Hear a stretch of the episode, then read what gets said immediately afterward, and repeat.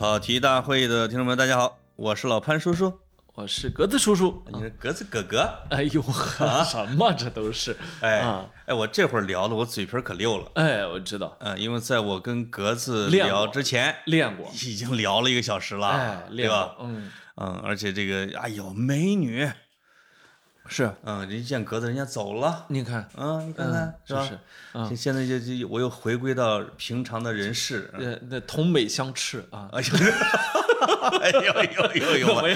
哎呀，我天哪啊！尤其是在面对你这种正方形的美脸啊，我确实有点相斥。这你怎么说蛋圆形呢？呃，鸵鸟就是啊特别像我小时候。不哎，你可别提鸵鸟我我有一个好朋友，有有一天我我去石家庄看他，去石家庄看他，哎呦，见了我，他头扎到沙子里边了不。是去高铁站送我，说一定要开车送。哎呀，哦我说是干嘛呢？到那儿一定要从后备箱给我拿个东西。送了个蛋，拿出拿出一个箱子来，说这个我给你留了好久，我觉得我想想我的朋友里面能对付他的也只有你了，感觉对你来说意义很特殊。送了一只鸵鸟吗？鸵鸟蛋，是开口空的，是呃不完整的，完整。到现在啊，它还在我们家冰箱里啊，有有，啊我还在畅想，哎呦，有没有可能啊？我回去把它放我、哎呦呦放我屁股底下啊我，去，卡卡利西鸽子，我 我我给它待上，我去，待上那么一个月啊，龙爹你好啊！有没有可能啊？哎，你要搁那儿坐一个月，我就给你送饭去。求教育方家呃啊，对对对如果我们听众里面有小科学家啊，有生物医学、有生物方向的毕业生啊，是，请你有以教我啊。哎，我怎么记得是有一个人好像放过鸡蛋嗯，啊？真的是孵个鸡蛋啊？人孵出鸡蛋来，这个很常见。对，呃有些人就真放屁股底下被窝里边，一会儿孵出，呃，不是一会儿，不是一会儿他也得好多天呃二十多天就孵出来了。因为它啊可以离开被窝，被窝一直保持暖和就行了。是哎，我现在很好奇，我能不能孵出这鸵鸟蛋来？但是我现在有点犹豫是啥？啊，放冰箱里太冰了。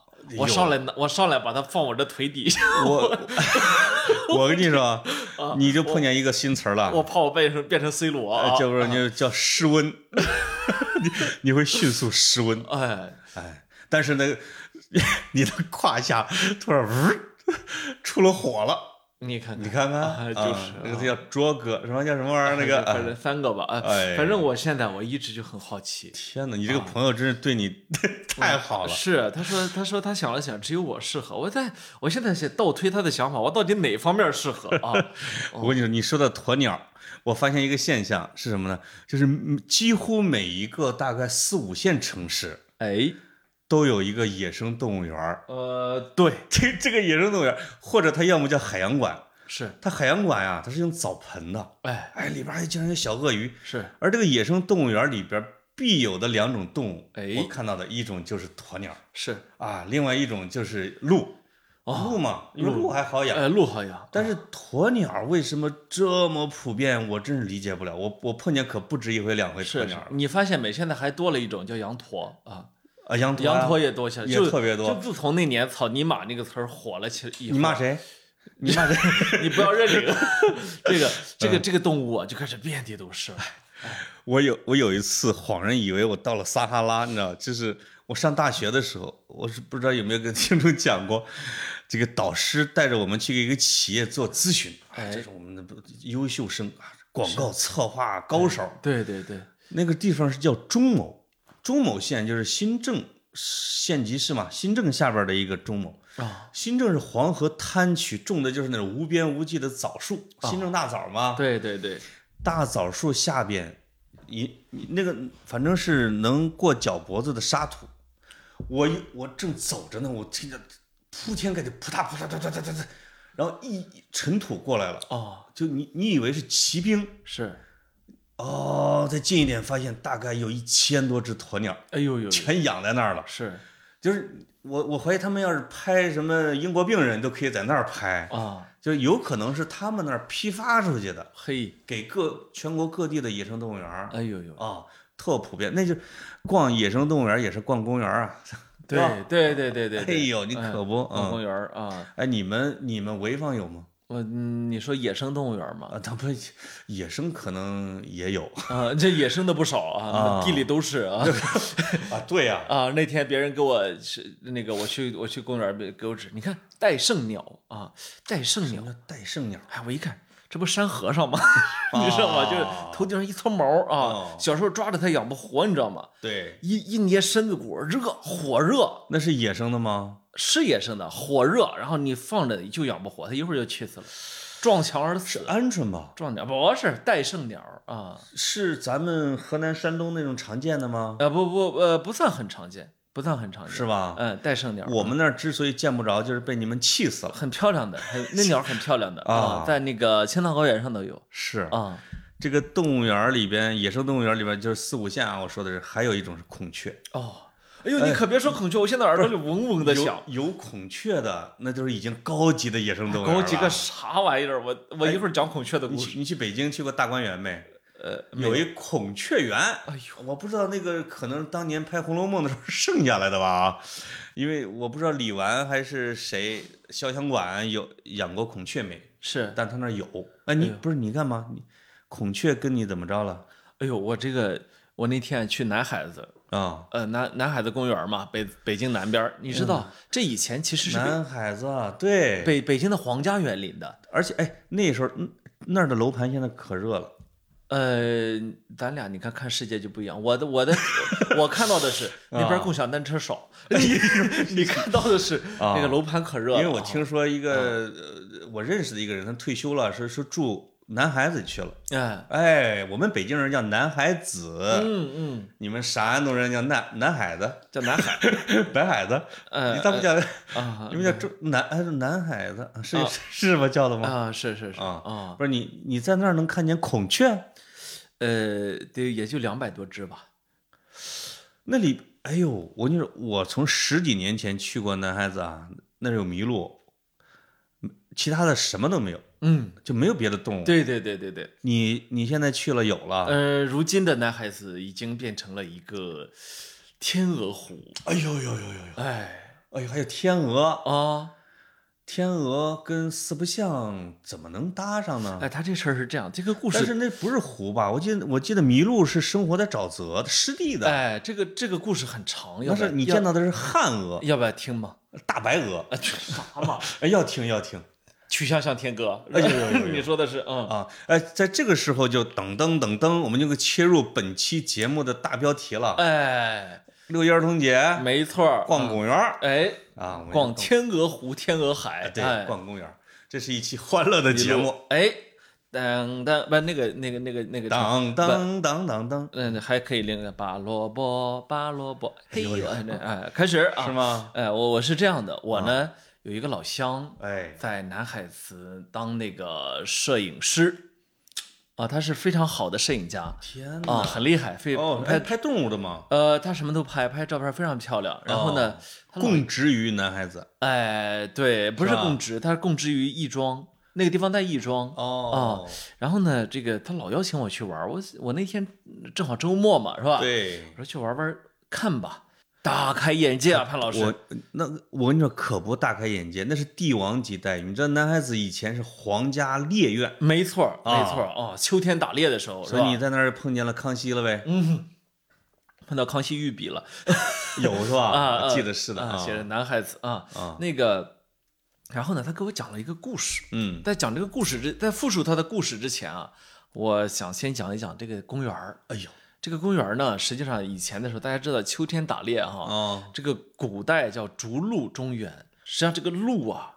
是很重要的。是的，但是这个鹿啊，它不是傻狍子那种鹿，傻狍子那个那个那那那个那那个那个鹿啊，就不是很不是很威武啊。其实挺有意思的哈。有两种说法，一个叫问鼎中原，哎那个鼎咱就知道嘛，对对国家重器啊。没错，嗯，这个秦师齐鹿，天下共逐之，这不就逐鹿中原吗？没错没错，鹿可能也是皇家的象征，养在宫院里边的吧？没。错没错啊，典型的皇家象征。你看看，呃，尤其是这个你看潘哥怎么样潘哥厉害啊？潘哥一看就没少被卖串儿的人骗过，上面刻着个小鹿的都 卖给你了啊。呃，烤鹿肉啊，啊，就是逐鹿中原哈，这个麋鹿就是大家也大家也都知道，实际上我们以前老老说有一个四不像这么一个动物是吧？，对实际，上这个四不像想来想去就是麋鹿，呃我跟你说，四不像好像在甲骨文什么，在商朝就出土过，因为说姜子牙骑着嘛是吧？姜对对对姜子牙骑四对对对对不像嘛是吧？是的啊，呃，实际上它就是个麋鹿啊，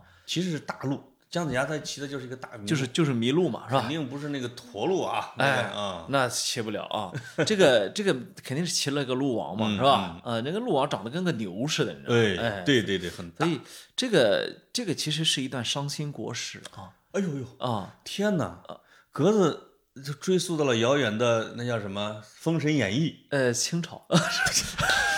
哎呦喂，清清朝行吧啊，清朝这个随着八国联军入侵啊，嗯这皇家猎院被被被拆了，所以这个鹿啊哎，就就流失了。是吗？所以很长时间，间中国境内是没有麋鹿了。对，但是呢，这帮这帮这个侵略者啊，又多多了个心眼儿，他们发现啊，这个这个鹿啊，在他们国家没有这个品种。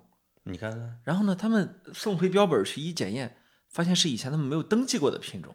哎，哎，怎么办呢？偷偷运回运回几头去，在他们那儿繁衍了。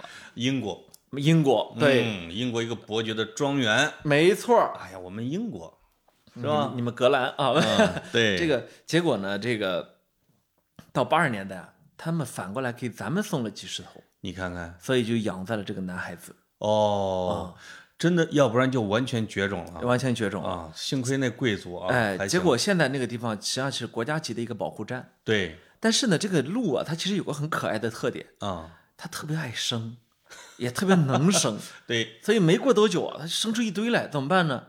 这个生态保护界还有个原则，叫做嗯鸡蛋不能放到同一个筐子里面。你这一说，我本来想秀一下知识，又被你讲了，你看看，往南往南走了，对不对？送给了江苏的大丰，对湖北的石首，啊，是吧？这个就是这个麋长江鹿流域的湿地，越来越多，越来越这个麋鹿越来越多。现在在中国境内有多少呢？嗯，八千，好嘛，已经已经不濒危了啊，八千啊，当然还可以更多啊，还还可以更多还可以啊接着养。嗯，你说长得是挺漂亮的啊，呃，那个雄鹿非常漂亮，嗯啊，非常非常，因为那个那个鹿王啊，那个争霸争胜的那个对。非常漂亮。然后呢，哎，哎我跟你说啊，嗯，我听说在男孩子里边，以前没人管的时候，嗯，你是能捡着鹿角的，哎，现在他会退嘛，它现在会退角。它一年退一次鹿角嘛，嗯啊，现在鹿鹿角全部都被编号收好你看看啊，绝对不允许再流出去。这个，我两周之前看了一个新闻，有一个本地村民嗯，说，在男孩子里边，这个在用弹弓打鸟，哎，被行政拘留，你看，就被市民举报了吗？绝对要行政拘留对啊。所以说起弹弓来呢，我这个啊老乡也有意思，哎呦啊，我去，他也带了，他带我去他家，造了四百多家弹多把弹弓，他是收藏这玩意儿的。不，他自己造的。哦，这四百多把弹弓是怎么弄的呢？嗯，用长城上面那个被砍掉的树老树的树枝做的，哎呦喂，非嗯常漂亮哎呦，啊。然后你这个老乡能不能介绍给我呢？改改天我带你去玩弄个弹弓呗。不不不，改天我带你去玩。小时候我最爱玩弹弓，他是我们当地弹弓王啊，打得准是吗打得？准啊。哎，你有一阵儿我按按看快手，哎，你知道看快手啥吗？是里边有一有有专门的是各种演弹弓的。哦，我去，他真的是能把一个那个那个泥袋儿打到天上之后，再打，嘣就打他自己的那个对啊。啊，是有有些高手啊，有啊，有高手。对。然后呢，这个说回来啊，这个这个这个鹿啊非常有意思。啊，这个鹿王啊，他参与争霸赛，争霸之后啊，他赢了，他成了鹿王。这一眼前这一群母鹿都是他的，他要确保这片领地，这片领地上的两个雄鹿确实会打斗啊。这片这领地上的母鹿全是他的。哎呦呦，哎呀格子，你不要这么羡慕，我看你口水都快下来，全是他的。啊！我现在喷我，一脸，你。我现在是不是像一个企业家在演讲？对对对全是他的。哎，你看，嗯，然后呢，他这个雄鹿就生态非常的高大，但你要一旦靠近那个种群，嗯，就体现出它的作用来了。它立刻冲上来，然后所有的鹿聚在它身后，然后开始慢慢的撤退，像一支军队，我操，很男人啊。真的像一支军队。啊，啊！啊，这个这这这个阵型可以啊，很可爱啊。对对对，对然后那个地方生态保护的很好，嗯。像大雁啊、嗯。黑天鹅啊、这个戴胜鸟啊、苍鹭啊、这个这个鸽子呀，哎呦呦呦，啊，像这个各各种各样的孔雀啊，嗯嗯嗯，然后像野鸭呀，你这一说，一串一串的聚在那个地方。就是呃，因为我好久不去了啊，啊我去的时候看着他们往往是薄薄的一层水，就是湿地啊，现在不是了，现在是湖吧？现在这个现在南海南海的分这个一期、二期、三期，哎加起来是四个颐和园大。天哪，啊格子老师真是逛这么大的公园儿你看看，啊！嗯我当时去的南海子的时候，可能看来是一期还不到。呃，就是说亦庄呢，很多人很多人在北京都可能忽略了这一点。啊，亦庄实际上是城市发展的一个奇迹，你怎么把南海子归到亦庄去了呢？亦它就在亦庄它是在北京的正南方啊。啊，你的意思说它归亦庄管是吧？它正南方偏东偏东一点儿。啊，对哦，亦庄就是正南方偏东 哎呦啊，，它就是亦庄的。你看看啊啊，然后这个亦庄实际上是二十一世纪才崛起的城市，嗯，原来的时候滩涂啥都不是，是吧？对，啊，很多。然后这个，所以你去看的时候，觉得男孩子你印象不深嘛？对很正常。他是突然之间发展起来的，哎呦，很厉害。哎呦，哇塞！潘老师，我今天这个语气怎么样？哦，对对对，我觉得你拿代言费了，像不像像不像收了钱来的？你又背着我偷偷拿代言费了，又送了个鹿角吧？像不像收收了钱？啊，不，嗯我我我看中了他家牦牛啊，是 他那儿还有牦牛。牦牛牦牛头啊，嗯哦，哎，我想起来了，嗯，去男孩子的时候，他还有各种各样的动物，哎它，的笼子里边的那个呃，现在没什么笼子里面的，是吗？我记得当时是有一种野生动物的那种，但是真的是在笼子小动物吧？放归野外，放归了啊哎呀，很漂亮。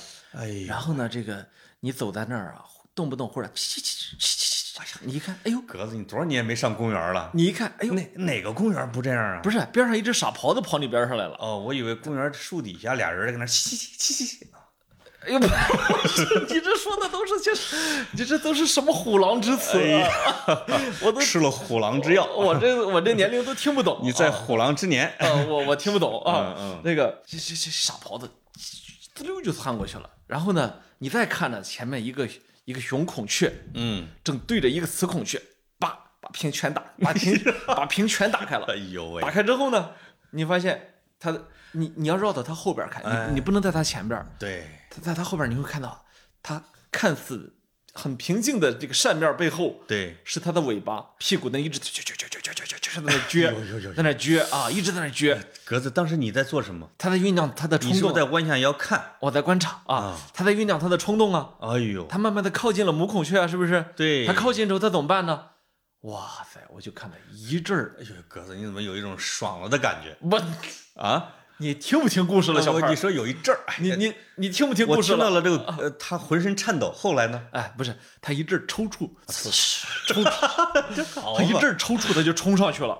呃这哎然后你猜接下来发生了什么？哎，然后被雌孔雀刀伤了什么？嗯哎，反正他被羽毛反正他被拒绝了。对吧？然后呢，人家不从啊。他气的把那个把那个把那个扇面继续举着，背对着雌孔雀，生了那么五秒的气，哎，又转回来，又看又看，我我觉得那五秒钟啊，不是说是嗯。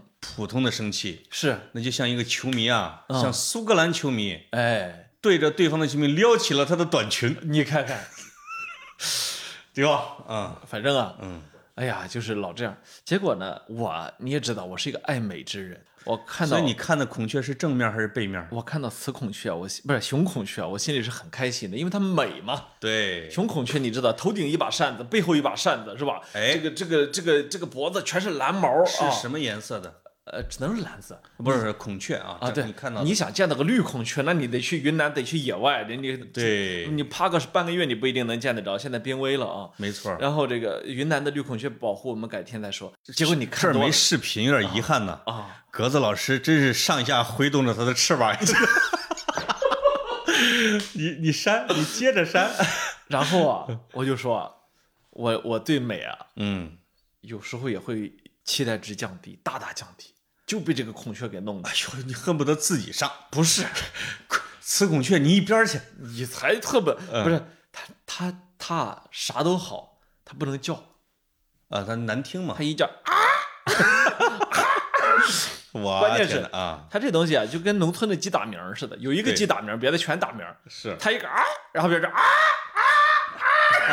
哎呦，我这吵得我。格子你怎么了？我去，你怎么了？你你能想象一两百只孔雀一起的那么那么难听的鸣叫是什么体验吗？我觉得你好像被孔雀怎么着了？哦，那没有，就是、哦就是伤害了啊，啊因为午后挺困的，你知道吗？呃，他他，你比如他被拒绝之后，他那个事儿，其实也没有久久的没落下来，是吧？他继他他会继续追一下，对，这个跟其他跟人类里面的男性是一样，啊。你被女神拒绝一次啊无所谓，哎呦呦呦呦呦，你当场那个背过头去啊，啊。是为了让女神注意你，让让她产生一点羞愧，是不是？是吗？你还会再来的，就是为了攒攒劲儿，哎。是吧？兄弟，没问题，没再来，哎握紧你的小拳拳，哎，哎。结果，呃，这个这说孔雀说到这儿啊，哎，嗯我我到这儿我就有一个关于生物学的问题问你了。你说，你看啊，你描述的四不像，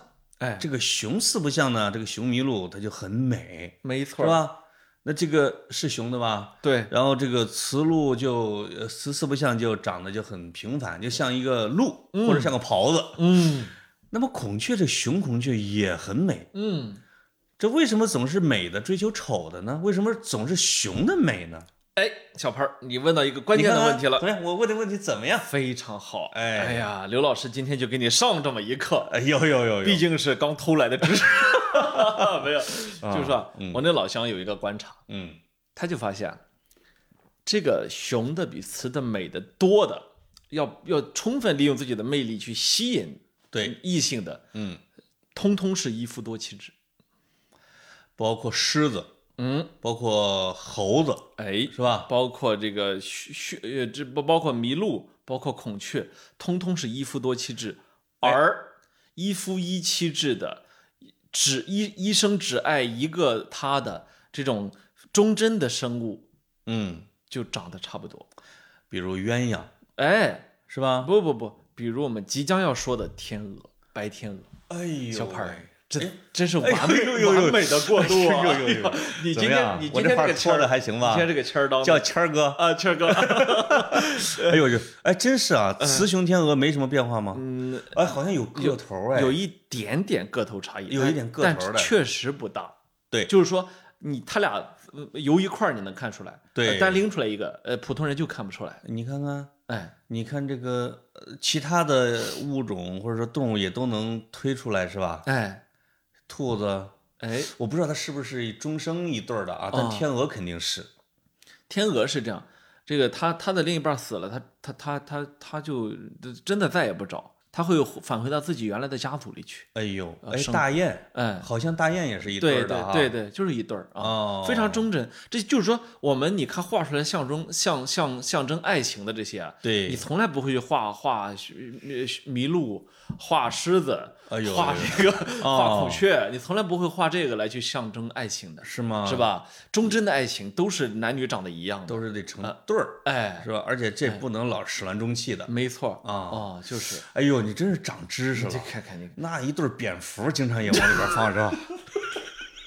蝙蝠，蝙蝠跟耗子啊，对在一块儿啊，因为它是福禄寿嘛。你看看啊，就是啊哎，啊，好，我们说回我们的这个主角天鹅，哎呦忠贞的代表啊。啊！这个其实其实去男孩子去找天鹅去了，我去找天鹅的有什么目标？呃，你看啊，是这样子的，就是实际上天鹅是一个他的他的老家，他的家嗯。是居住在寒寒带的啊，比如哦。说西伯利亚一带，嗯，是吧？嗯，啊，呃，那贝加尔湖畔出啊生地，哎，对，啊。就是说他他真正的家实际上在那儿，嗯，但是呢，一一到了冷天儿啊，它必须往南飞。对，天鹅往南飞，大雁也也往南飞，是吧？没错所以小时候我们学课文啊，大雁一会儿排成个一人字，一会儿排成个一字，是吧？哎，哎，然后这个它会往哪儿过过冬呢？比如说我们山东嗯海边，比如说江苏的海边，没错，啊，它不会它不会非得飞到广东去的，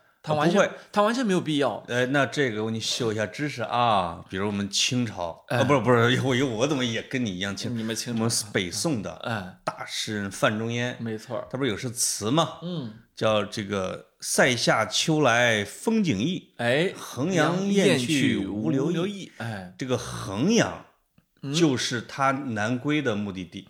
呃，你你塞下嘛，你塞下你北边嘛，那已经是非常非常往南的了。实际上，大部分到了我们山东就停，江苏就停了。是吧？嗯他可能是为了好好往词里边写。因为什么呢？嗯，实际上，大雁、天鹅它并不怕冷，它怕的是没有食物。哎呦，哦哎呦，这个又是个知识点啊。哎，所以同学，们请拿出笔来。所以它往南飞啊，它只是要找到能吃饭。不是为了取暖呀。就你你想想看，嗯，你穿的羽绒服是什么做的？呃，我穿的羽绒服是鸡毛信啊 呃没有羽绒服啊！，你看鸭毛或者鹅毛，鸭毛、鸡毛不行啊。嗯，一般不会用鸡毛啊。啊，那你想想，大雁身上穿着啥？嗯，鹅毛嘛。大雁身上穿的是鹅毛。嗯，对好好好啊，怎么样？嗯，啊很好。所以它有羽绒服的对，啊，它不怕冷的，不怕冷啊，不怕冷，它这就怕没吃找的。食儿。哎，所以这就说回了，我我们正式引入今天我们的主角啊，哎呦，我的老乡啊，哎，这个这个一脸大胡子的潘清玄老师哎呦呦呦。啊，这个哎，现在欢迎潘清玄老师，欢迎欢迎您欢迎您，哎哎哎，好好好啊啊，没没来啊，人人没带啊，不带弹弓来，对谁让他来啊？不带弹弓啊。然后呢，他呢是一个很有心的人，啊他呢一直在写《天鹅日记》哈，所以我我看了也很感动。啊这个挺有意思的。他是二零一六年啊，他第一次发现这个男孩子来了一只天鹅，落了一只天鹅，我去而且呢，哦，难怪我之前没见。而且呢有太阳能的那个 GPS 定位器身上背着，呃，然后颈环上还写着 F 六十七，一看就是被科研人员给做的对对对做的标记是吧？是的，说到这里，我要插一句，前一阵儿呢，你们郑你们郑州那个事情啊，哎呦我去，那郑州个新闻给我看笑了啊。郑州的动物园的这个工作人员和群众啊，解救了一只带着颈环的天鹅，把人家颈环给剪了啊。对啊，然后那个大妈，呃，然后说天鹅进去扑棱扑棱，还表达着感谢啊。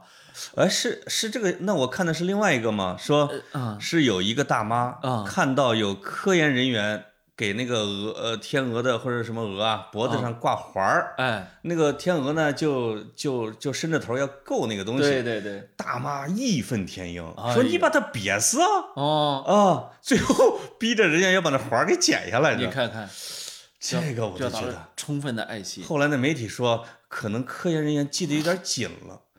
我怎么觉得这里边这这里边是挺不科学的？说关键是关键是围观者一阵狂欢啊包括在网络上的，所以我我我这儿我我再插播一句，哎呦，你可别再骂网友了。我再插一句，我真的是受不了这帮 这帮脑子坏掉的，这什么问题都敢讨论一下的人，真的啊。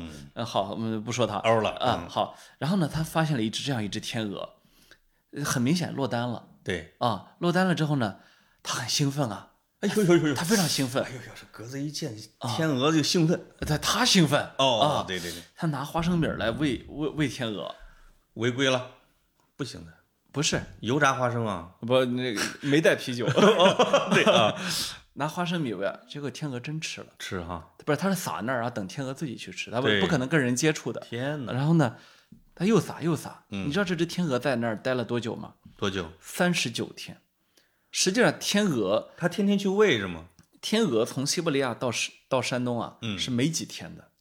它一它日行八百里啊，哎呦呦，它它有这个速度，你知道吗？哦，但天鹅是是滑在天天空中平流层滑行的，没错，所以它不太费力，它就能飞个七八百公里一天。是啊是是，然后，呃，所以它到任何地方都是加油站啊，驿站而已。对，那么这个驿站呢，呃，本来它不太会停留很长时间的，对，但因为有它在，那天鹅慢慢的感觉到很安心，哎呦呦，然后感觉到环境很舒适。你看动物是对周围是有感知的，我也是，你啊你在讲一个童话故事吧？我怎么记得我小，我给我闺女讲了一个童书，叫《吹小号的天鹅》什么之类的，哎哎，你或者是《快乐王子》。你听着一会儿一会儿一会儿你能睡着，我我我能把你讲睡着。你讲讲讲讲讲讲，然后呢，这个天鹅就飞走了。嗯，然后过了三天之后，他他就像失恋一样啊。哎呦呦就我这个老乡是真真的爱那天鹅，潘老师，哎，叫什么？呃，这潘清泉，啊潘老师吧呃呃嗯，潘老师清泉石上流啊，你看看看，啊，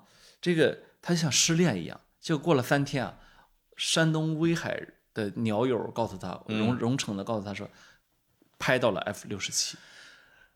哦，所以然后呢，观鸟组织是一个组织严密的组织。他他他开心啊，嗯，然后人家再回来的时候，带回了自己的家庭，你看看，又落下来了，哎呦，再回来带回了自己的家族，哎呦再回来带回了家族的家族的朋友们，我的个再回来。天哪！然后慢慢喂，慢慢喂，慢，然后这几年间他不断做很多工作，哦比如说要求周围不要架高压线，对，不要过高的那种建筑，哦不要在湖边上，然后帮帮天鹅打野狗，没野狗看到天鹅兴奋啊，我想往上冲，哎呦然后让让那些拿老师啊，有让那些责任感的，对，让那些啊。拿着弹弓的那些小青人儿躲一边躲一边儿去，对啊。对对对，然后呢，去跟这个公园的管理方、跟公司、跟公司的领导、跟方方面面的申请保护措施，嗯怎么着去怎么着去帮他们营造一个环境，慢慢慢慢慢慢，你猜今年来了多少只？今年三月份，这个天鹅是搞传销的，天哪，来了多少只？现在？二百二十六只，才五六年的时间，五年的时间落了二百二十六只天鹅在一片湖里面，哇！然后这一片湖，呃，这一片这一片湖，这个今年吸引来了多少摄影师呢？啊，比天鹅反正是好几倍。哎呦，哦这个故事很感人啊。然后呢，你你题目叫一粒花生米，呃，不，嗯在这个过程中呢，他还是要喂的。他开始喂什么呢？他他大量的去买玉米哇，撒在那儿呢！啊哦，，然后天鹅呢就吃玉米，因为在北京的冬天，其实食物也有点匮乏，也也少也少，啊而且少的，而且天鹅跟那种水鸟不一样，它不会去抓鱼吃，哦，它不吃，它它高级，它不，首先它不吃，其次呢它真抓不着。那它那个大长脖子，等到看到它探一下去，那鱼飞早飞了啊！没错没错啊啊。然后在这个过程中，我说我这个老乡，我真的很佩服他。啊，他把天鹅的习性啊观察的一清二楚，他甚至通过天鹅的叫声能够判断出天鹅接下来要干什么。嗯他他那通过照片给我一点点的讲啊，他说这个这个天鹅啊是你看有头雁，对，头雁要不断的换，都是家里的青壮年男人。哎，其次呢，一定会有这个站岗放哨的卫卫士，对，在最后，在最在两翼，没错啊要看着。嗯，到晚上你看天鹅全部都睡觉的时候，你看所有的天鹅把把脖子拧成一个麻花，钻到翅膀底下，啊，一定会有一个天鹅张着翅膀在那儿对，不睡觉，站岗，看着啊。没错然后他他跟我说，这个天鹅啊，它起飞啊，跟飞机似的，嗯，它需要跑道滑翔的。对，所以当比如说这个这个你们你们老潘家这这一组天鹅、嗯啊七八只，你们要飞起飞了，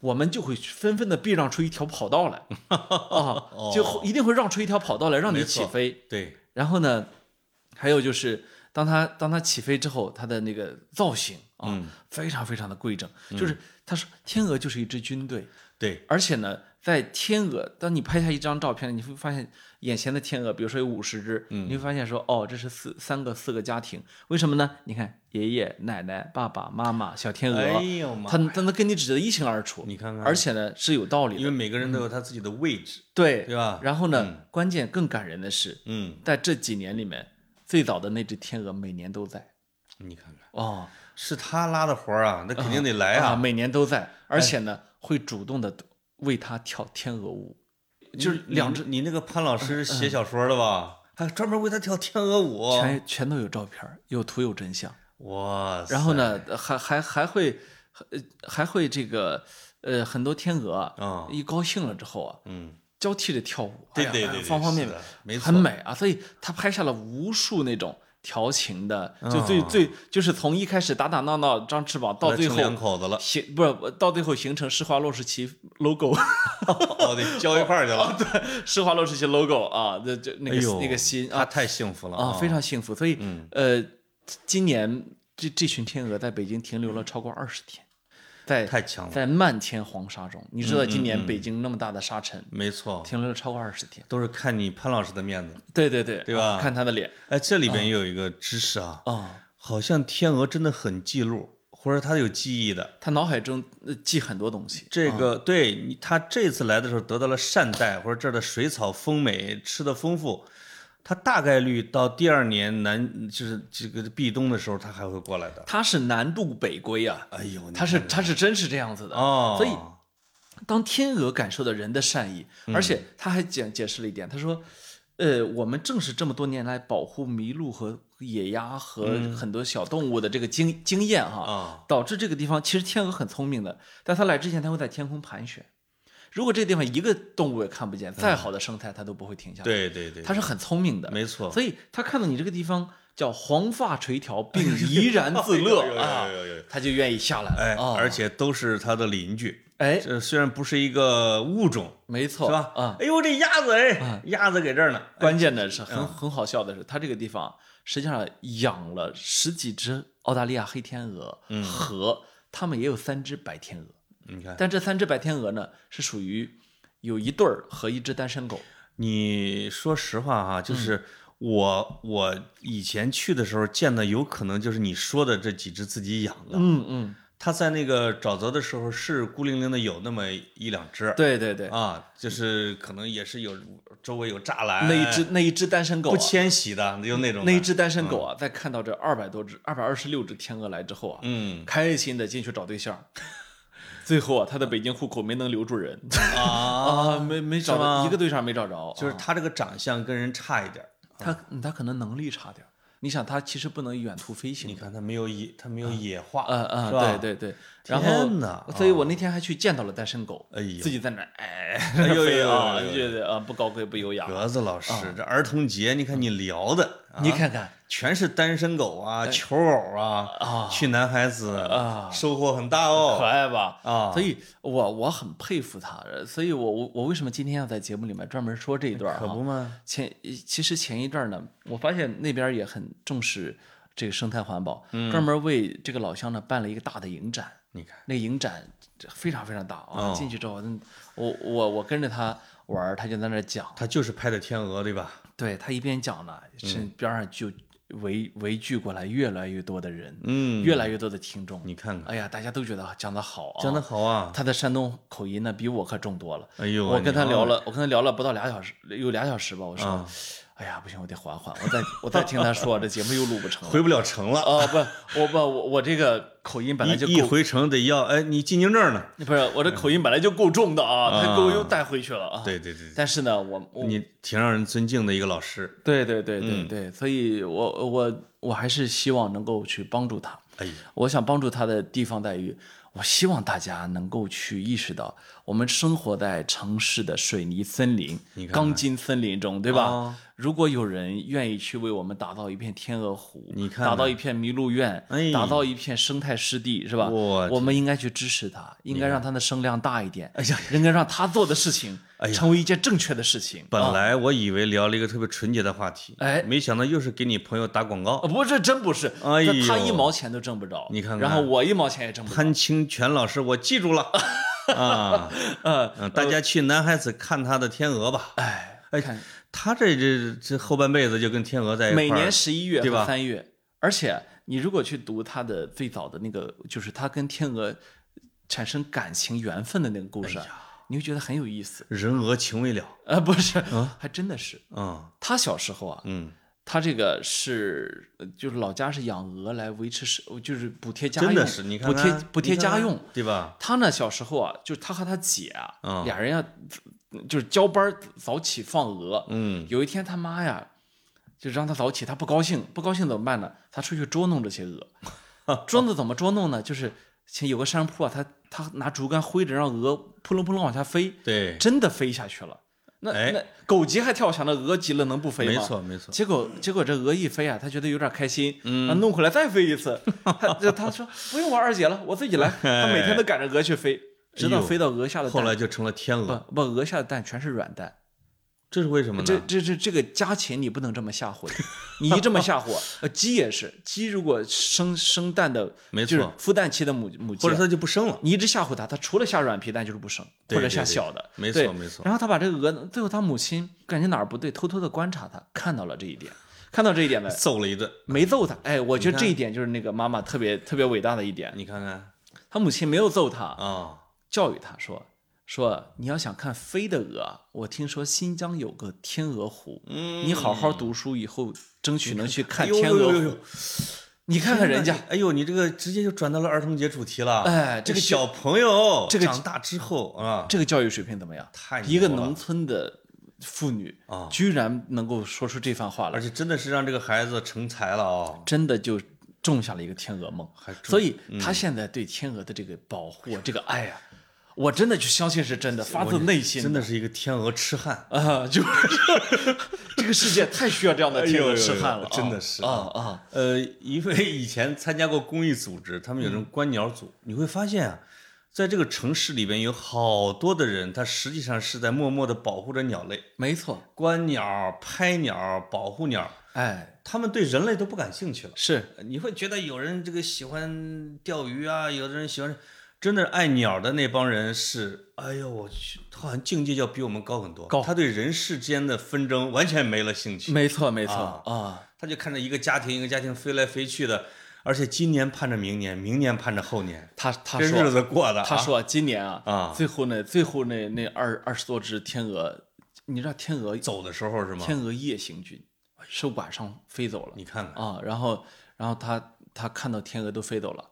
他哇他哭着回到了办公室，哎你你知道我太有画面感了。你知道我的老乡跟我一体型，一一大胡子，还比我还比我大那么多岁。有没有搂住你，把眼泪和鼻涕抹在了肩膀上？你想想，大家是不是笑话他？但是呢，这个其实善意的笑话，他给你讲的时候也哭了是吗？善意的笑话，你看看啊，然后呢，大家就真的会觉得，嗯，就我我果然是一痴汉啊我就说啊，他带着我在公园里走的时候啊，啊！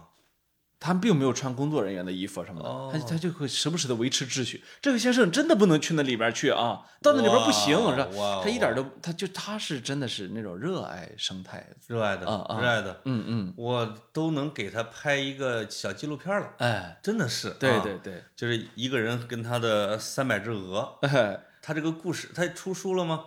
呃，他出了影展，没出书。出了影展了哈，啊，那那可能离摄影集也不太远了，哎，对不对？对，哎，未来哪天可以给约过来，呃，是不不要约过来，我们约过去，约过来把弹弓送过来，不，他弹弓都在那儿，我都发现在那儿了，都在那儿了啊。哎哎，其实跟格子呢，我们这一次呢是想给我们的听众和小朋友聊六一儿童节逛公园儿。嗯，哎呦，一个公园儿你都聊了大半天呢。一个公园我聊了四十分钟，怎么样？格子可能这辈子去过两回公园儿，你敢不敢让我再讲一个公园？我我我觉我能跟你出俩小时，我跟你说。啊嗯，对对对啊，这个公园是一个特别永远的主题，没错，尤其我们这种农村孩子啊，就是从小对公园是一种特别神秘的对对啊。你还记得我？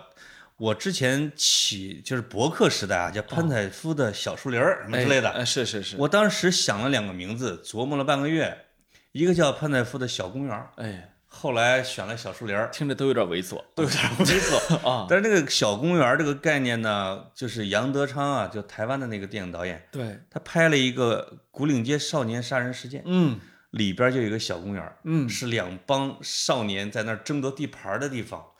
那个就是这个概念或者这个形象对我来说真的很有吸引力，哦，就养成了各种各样的逛公园的习惯。没错啊，真好。你问我去过什么公园儿？呃那我就东单公园儿，哎，我我刚才脑海中浮现的也是我，真去了。那个是你比较适合的一个，啊呃，适合不适合的，咱有这个好奇心啊。后山岭啊，对，就啊看了王小波的书之后，就必然要去朝圣，对对对对，还真见到了哎，这个男和女两个卫生间之对对对类的啊。对对对对啊，但是其他的，但是你知道我们通州有个公园吗？啊，跟你们男孩子公园差一个字儿，陆河西孩子公园，啊叫西孩子。啊，因为这个孩子，你就一听吧，肯定是元朝的时候，没错游牧民族来的时候嘛。对对对，啊，他就是把湖叫海子湖嘛。嗯嗯那男孩子那边是有沼泽地，是有湖的，对大片的树林是可以打鹿啊、打野兔。嗯，对对对，那么在辽的时候，说辽和金那时候，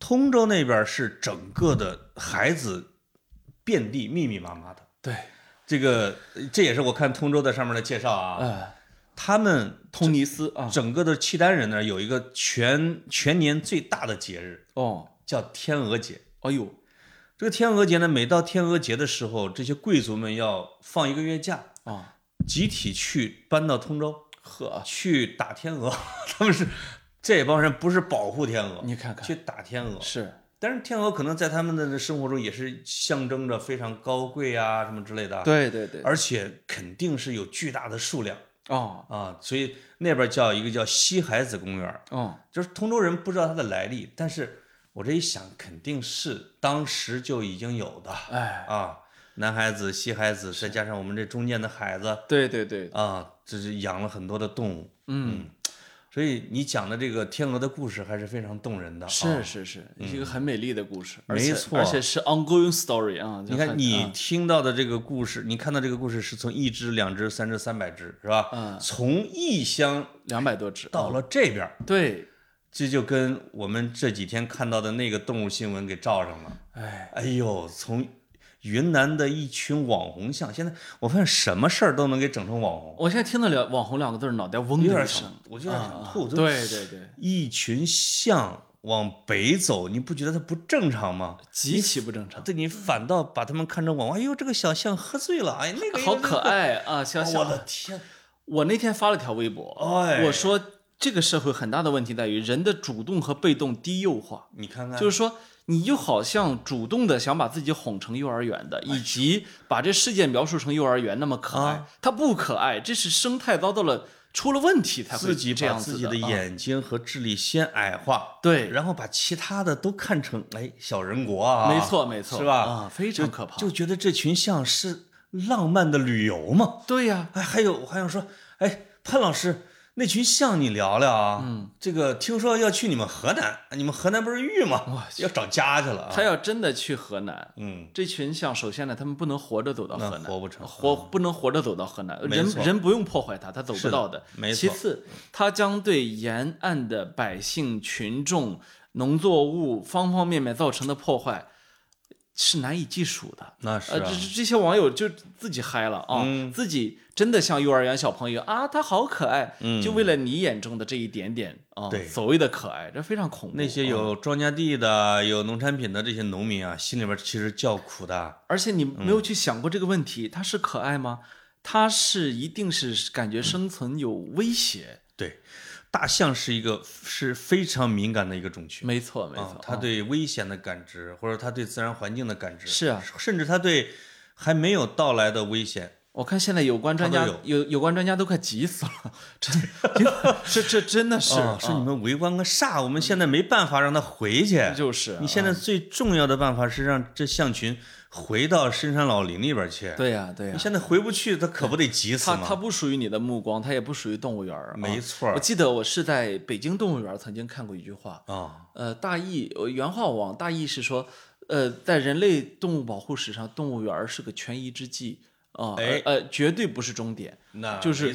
大意是这样子的，我觉得这个话说的非常好。嗯，就是我们去动物园儿，当然北京的动北京动物园儿虽然品类极其丰富，嗯但是呢，它的管理其实也非常差劲啊。嗯啊，就是我我觉得，嗯，我们对动物还有点停留在那个阶段，就是是就是真的，呃，那个那个那种感觉让人挺不舒适的啊。哎，嗯，就是他们会觉得，哎，这群就是挺自由哈，天真烂漫什么之类的，一路拐弯儿。是，实际上是它的栖息地很有可能会遭到了破坏，嗯，也许是说空气，也许是水，也许是植被或者它的食物啊，或者是说声光电噪声？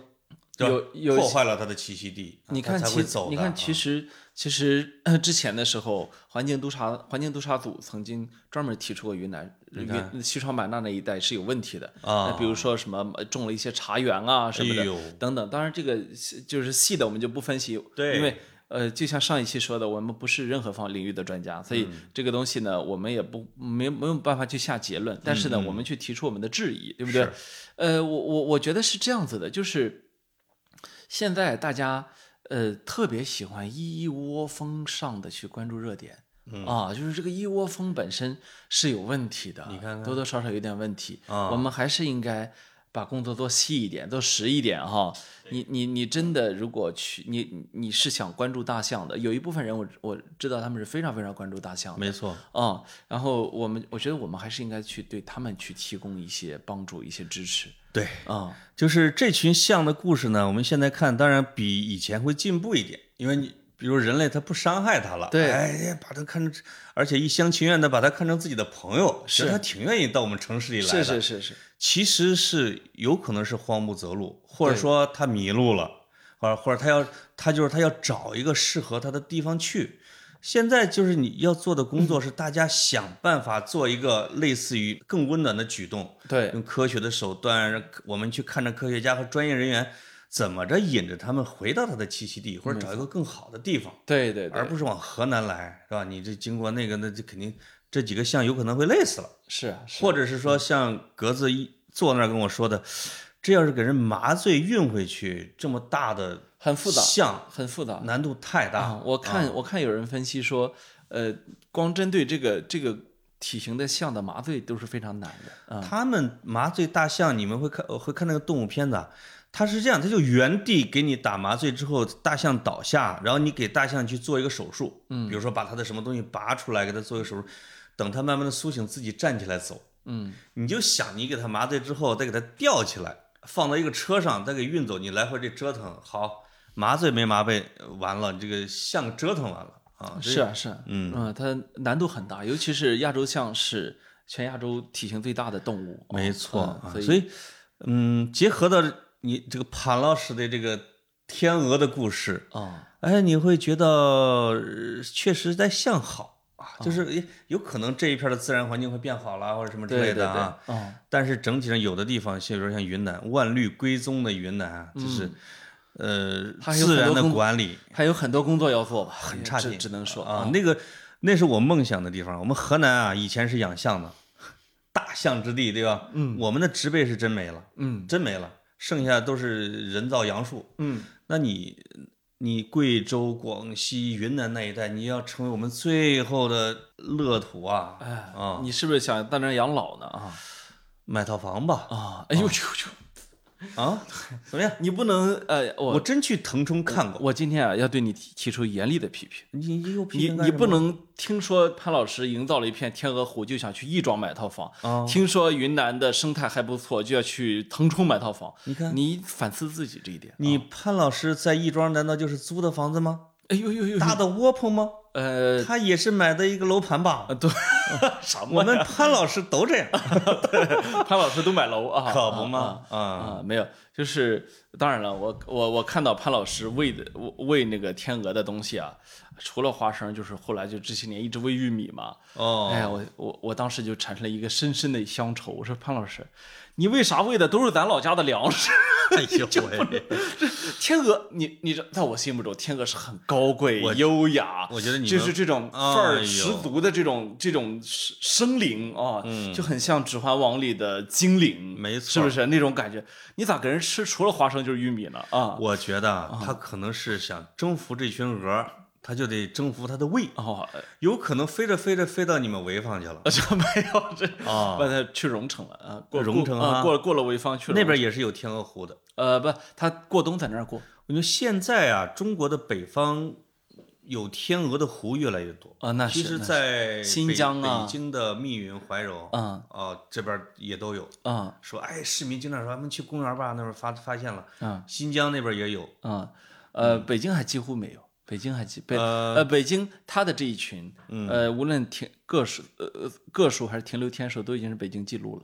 是啊啊是最大啊的，啊，是吧？是最大的一群了。哎呦，啊，然后这个，呃，你说的新疆啊，我我嗯说的山东荣成啊，那都是正儿八经的天鹅湖，哎那都那都是数以万计啊，那种级别是哎是是真的，整个天鹅这这整种群去那边休息的啊。你看看你啊，看它是那不是一码事儿啊。这边是行宫啊，对对，这是高速路上的加油站啊，嗯没错他的错没错说法啊。哦，有是是从南海子到你们山东是是这个路线对吧？啊，对啊对啊就是要更往南一点啊，然后它从南海子到山东，基本上等同于呃这个高铁北京南站到 差不多 到山东那个飞飞一天就差不多到了。呃，而且它的飞行的时间比高铁就就多多，千里的话，正好一天呃，它五六个小时就能到啊。啊，它比比开车还快啊。是啊，像它和有一些鸟类啊，它可以比如说一天一夜不落下来，呃，对，它就它它直接就御风而行就行了它真能飞啊。它的它的，而且它能能够在天空中攻击它的鸟类很少，只有像什么鹰啊、隼啊这种东西，猛禽是吧？对，叭拿走一只吃了，那那那也就一只嘛，对吧？哎，所以好在啊鹰数量少，啊，对，没天鹅这么能生。是是是，嗯，但是他拿走一只，他就会他就会破坏了一个伤心的家庭，因为另外一只将终生不嫁或不娶。哎呦呦，我们又说回了爱情的故事。哎呦呦呦呦，啊，把这个故事献给六一儿童节的小朋友是吧？哎，哎，嗯，哎呦，我觉得这这这期聊的挺好的，挺好。的啊。本来咱俩坐这儿说聊会儿球吧，哎，聊啥球？聊啥球？我这一期就坚持到最后，你给我破了功啊，没事儿啊，不说球了。我我其实就是想告诉我们的听众，啊，哎，夏季转会窗开始了，欧洲杯开始了，美洲杯开始了，请大家做好思想准备。啊对这一期格子又刀下留球，哎对吧？哎，哎，真的是啊。我忍了一整期，你们没错你们听听天鹅的故事，差不多得啊。，对，其实我们想聊的是儿童节逛公园儿。哎，我们的听众啊，哎，那咱是儿童节这一期播出来吗？给他们播出来哎，哎就是你可以把你的逛公园的经历给我们分享一下。没错儿。哎，没想到这逛公园主题才说了一个公园就就聊完了啊。每个城市都有一个小公园儿，哎，哎，聊聊你和小公园的故事，没错哎你和小树林的故事，以及你的小公园里的爱情没错儿。啊，以及被抓住的爱情。呃，不怕那那些嗯。沉默的青春。啊。啊，可不嘛啊！好，到这里。嗯，好，拜。拜拜